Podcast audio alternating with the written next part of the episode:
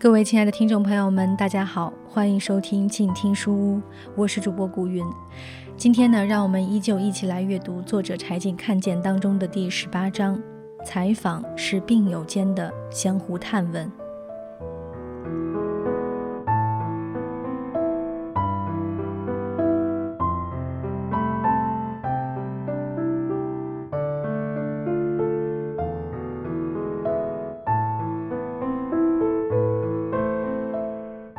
播完这期节目后，我收到博大夫的短信，看了你的节目，我落泪了。记得宋吗？他很好，已经从海军退役。宋是我八年前采访的患有抑郁症的男孩，在十六七岁时，曾经因为网瘾被父亲送去博大夫处救治。小时候被寄养在奶奶家，他认为受到不公平待遇时，父亲不帮助他。他从来就没有鼓励过我。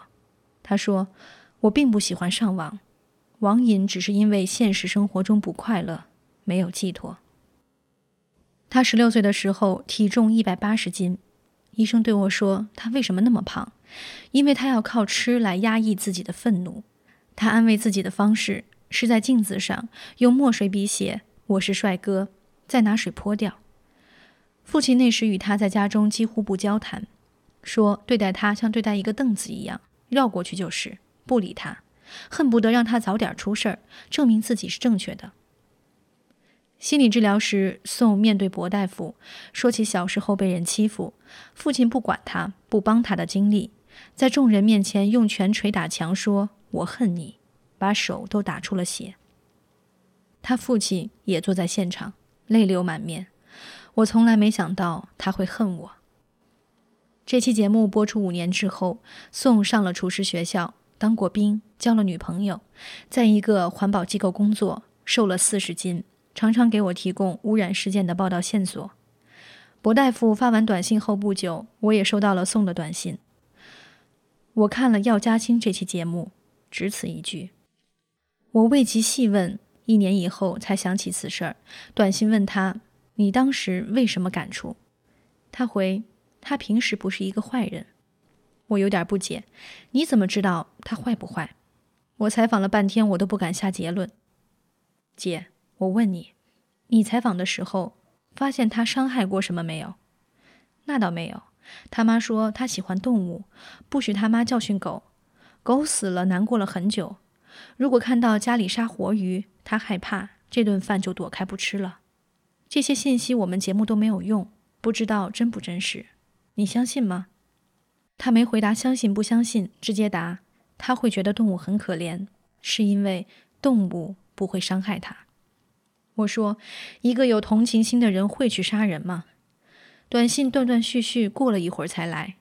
他逃避责任或者害怕吧，不成熟，不知道怎么向家里交代，也不知道以后这个事会给他带来多少累赘，怕承担。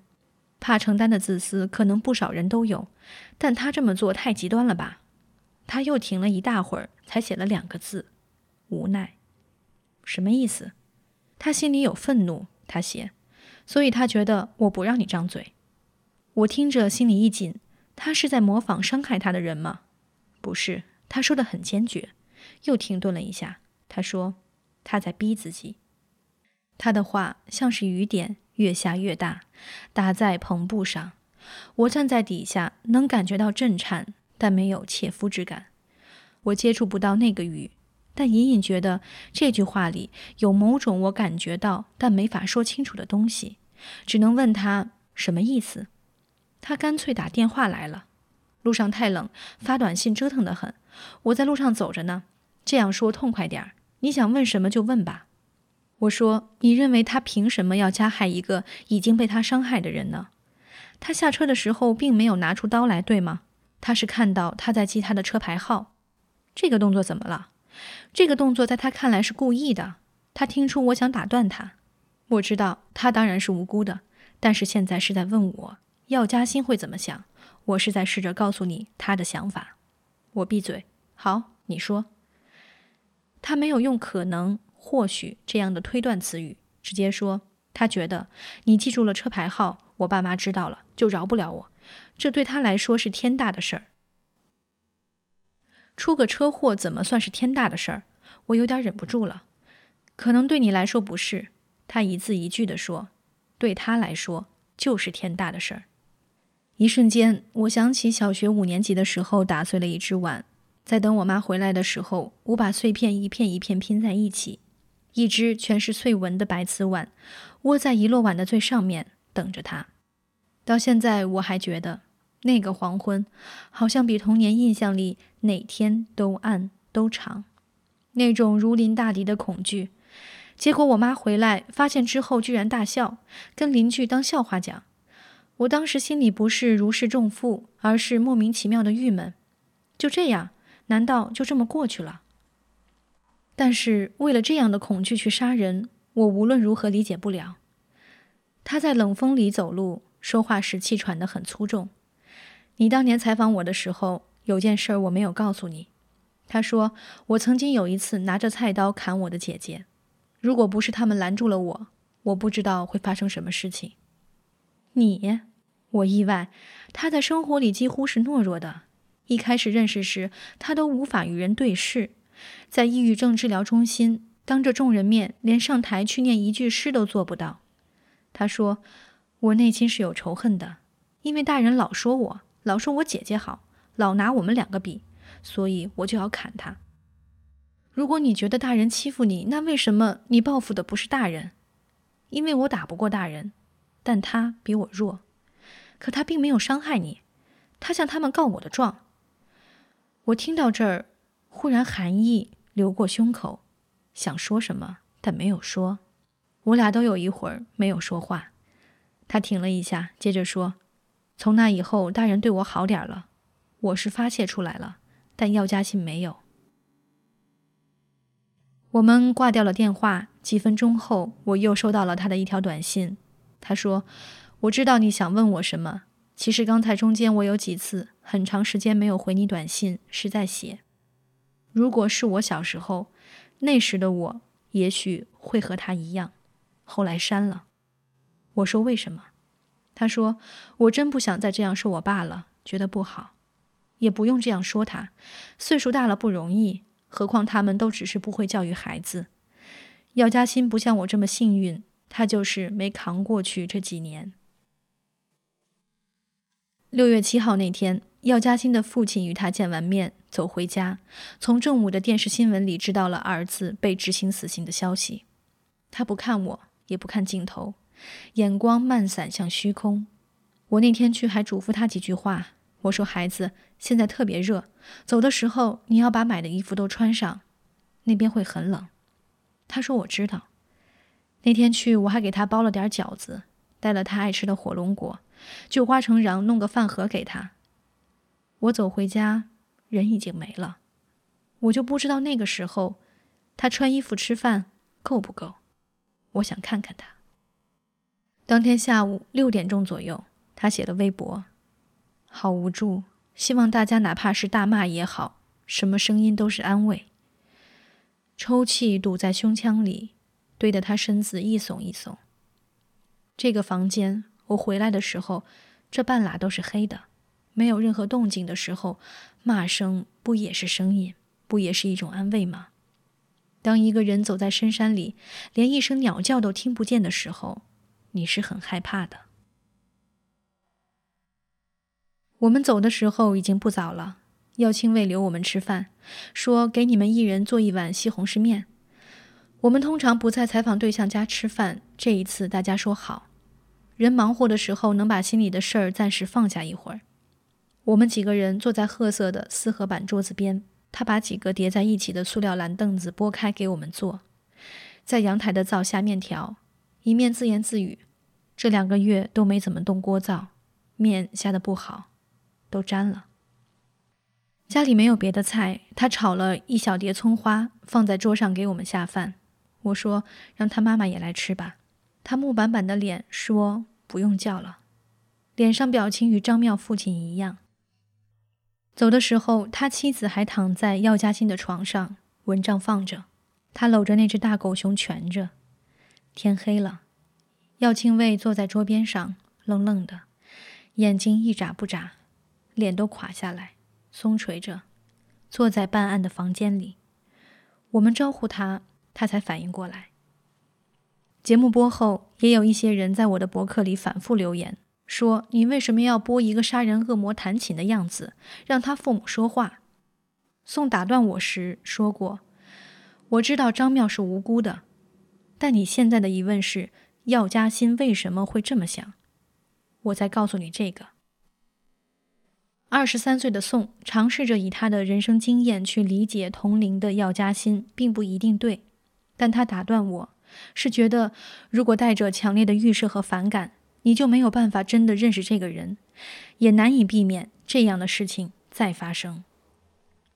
药家鑫未被判死刑前，音乐人高晓松曾经在微博中评论：“即便他活着出来，也会被当街撞死；没死干净，也会补几刀。”人类全部的历史告诉我们：有法有天时，人民奉公守法；无法无天时，人民替天行道。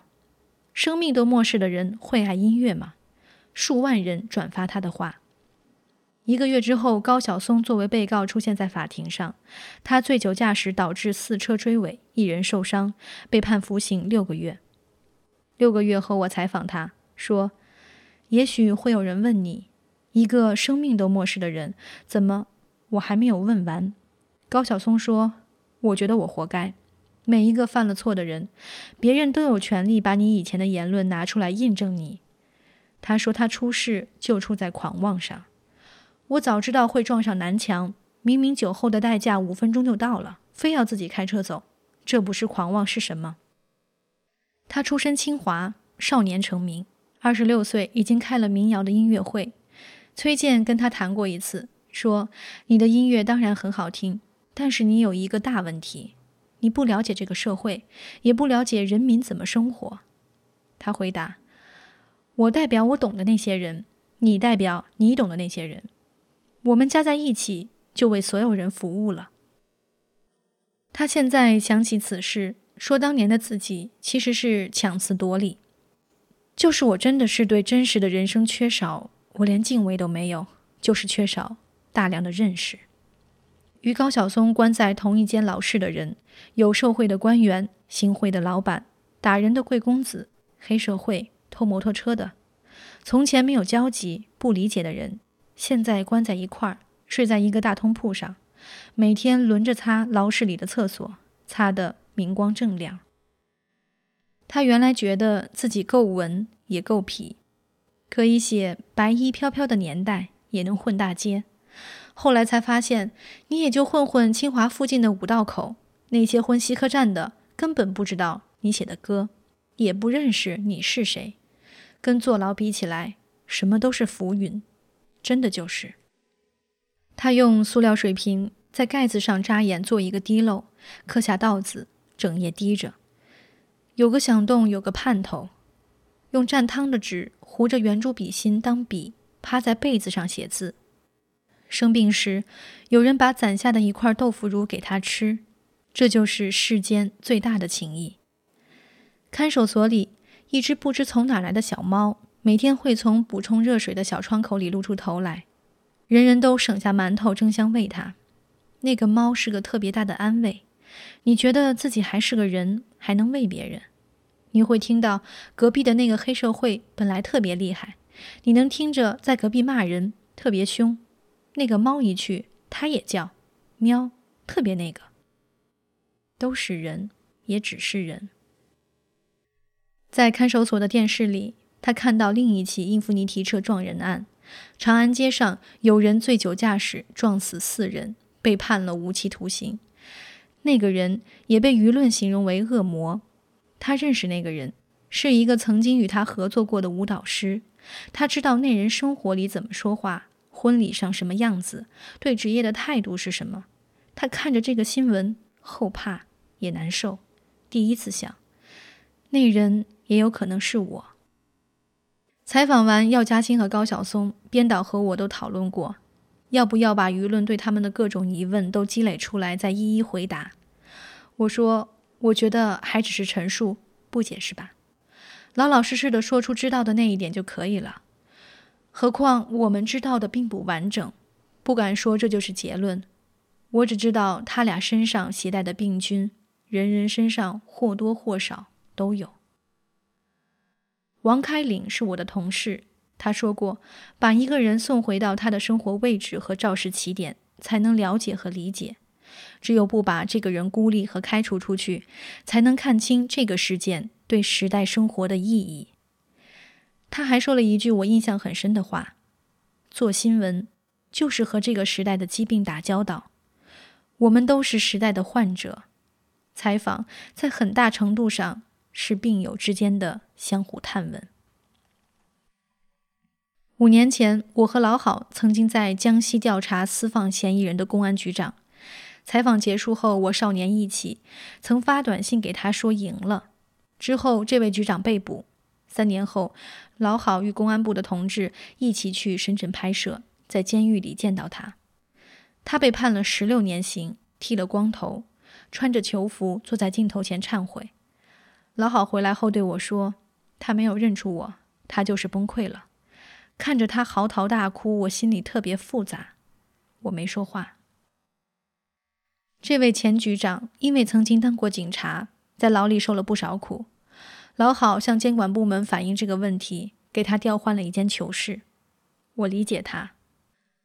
何帆曾是一名刑事法官，他说自己刚进法院时血气方刚、豪情万丈，认为刑事司法的真谛就是主持正义、抵挡邪恶。但是他第一次亲临刑场观看死刑执行时，临刑前。死囚突然对法警提出请求：“我可不可以挪一下位置？我前面有块石头，如果倒下，这石头正好磕着我的脸。”法警满脸迷惑地看了看在场监刑的法院副院长，副院长点一下头，给他挪挪，对在场所有的人说了一句：“即使在这一刻，他们也是人，也有尊严。”日后处理死刑案件时，只要在判决前稍有一点法理、情理乃至证据认定上的犹豫，何帆说他都不会做出死刑判决。他读书时抄写过民国法学家吴金雄一段话。上世纪三十年代，吴金雄曾是上海特区法院的院长，签署过不少死刑判决。他在自传中写道。我当法官时，常认真地履行我的职责。实际上，我也是如此做的。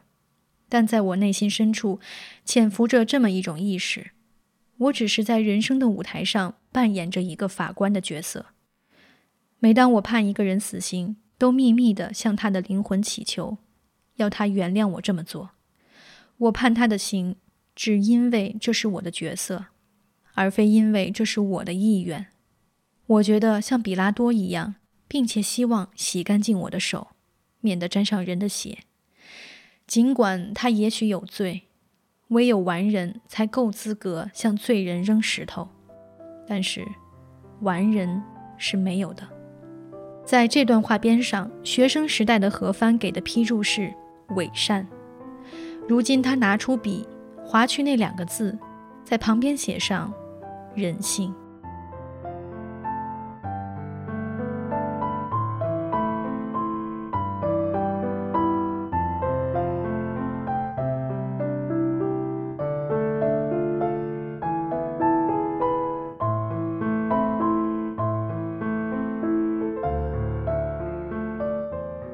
感谢您收听本期的静听书屋，我是主播古云。如果您喜欢我的节目，欢迎在新浪微博关注 A N N 糖水的云儿。让我们下期再见。